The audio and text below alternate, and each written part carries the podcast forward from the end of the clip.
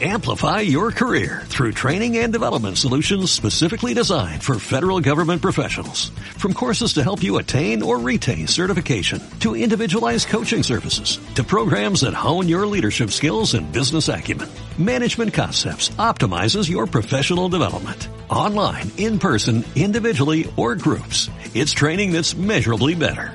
Learn more at managementconcepts.com. That's managementconcepts.com. Jesus tomou consigo Pedro, Tiago e João e os levou sozinhos a um lugar à parte, sobre uma alta montanha, e transfigurou-se diante deles. Eu sou o Padre João Paulo Veloso e esta é a meditação do segundo domingo da Quaresma.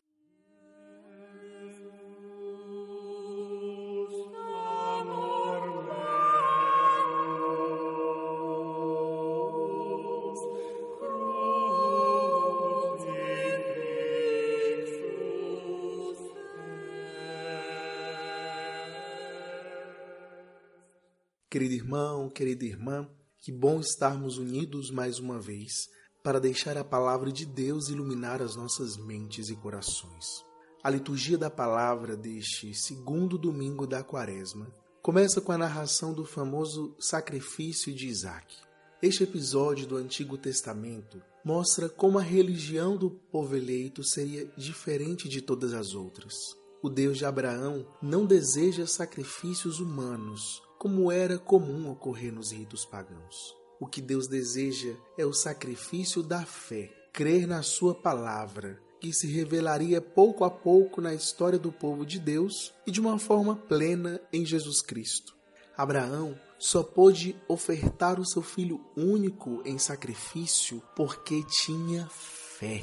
E ele tinha fé porque orava. A oração silenciosa de Abraão a sua escuta à palavra de Deus o tornaram convicto que Deus tudo providenciaria e que até mesmo poderia ressuscitar os mortos. É isso que a oração faz conosco. Aumenta a nossa fé, a ponto de podermos entregar tudo nas mãos de Deus, sem reservas. A oração é um dos pilares da Quaresma, que se torna um tempo oportuno para o crescimento e o amadurecimento da fé de cada um. Olhando ainda para este episódio, percebemos que o quase sacrifício de Isaac é uma prefiguração do sacrifício de Jesus naquele mesmo monte. Os elementos são os mesmos: o filho único que se oferece calado e sobre monte acima com o lenho do sacrifício às costas. Mas ao contrário do que ocorreu com Isaac, Jesus não foi poupado. Livremente se ofereceu como sacrifício para nos reconciliar com Deus, como explicou São Paulo na segunda leitura. E neste ponto chegamos ao Evangelho da Transfiguração.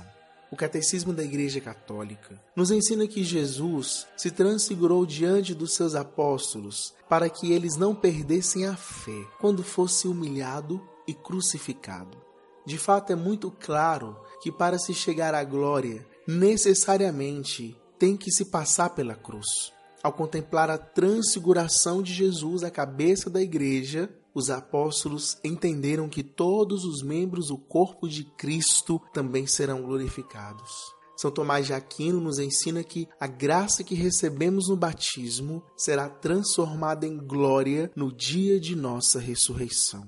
A graça que possuímos na terra será a nossa glória no céu é interessante que os únicos momentos em que o Pai fala nos evangelhos são no batismo de Jesus e na transfiguração no Monte Tabor. Graça e glória estão profundamente relacionadas uma com a outra.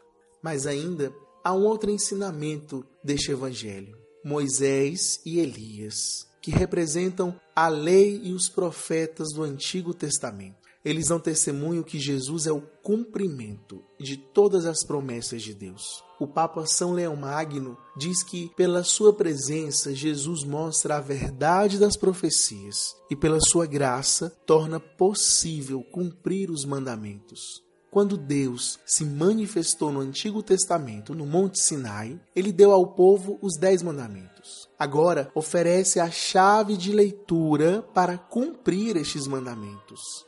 Este é o meu filho amado, escutai o que ele diz.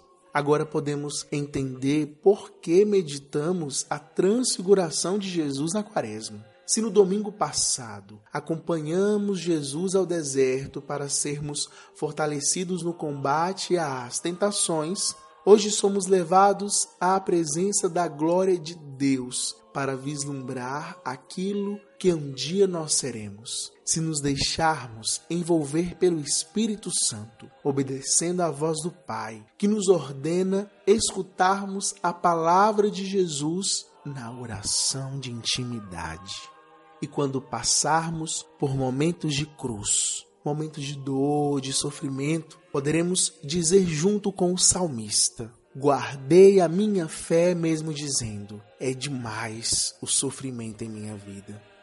Na missa deste domingo, peça ao Senhor que aumente cada vez mais a sua fé. Você já programou a sua oração diária, o seu momento de estar a sós, na intimidade com o Senhor? Já preparou a sua confissão para deixar a sua alma livre das amarras que a impedem de voar rumo a Deus? Meu querido irmão, minha querida irmã, é só pela oração de intimidade que a fé pode crescer em nossas almas. A pessoa que ora com fé é fortalecida com o que ela contempla nesta montanha que é a oração. Ela contempla a glória de Cristo, que está reservada para todo aquele que crê. Coragem! Caro ouvinte, ficamos por aqui. Ore por mim e que desça sobre ti a bênção do Deus Todo-Poderoso, Pai e Filho e Espírito Santo. Amém.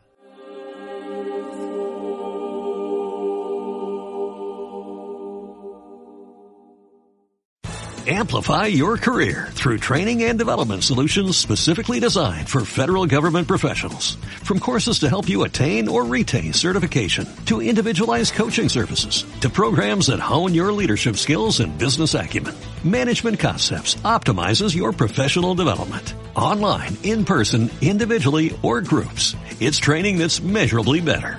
Learn more at managementconcepts.com. That's managementconcepts.com.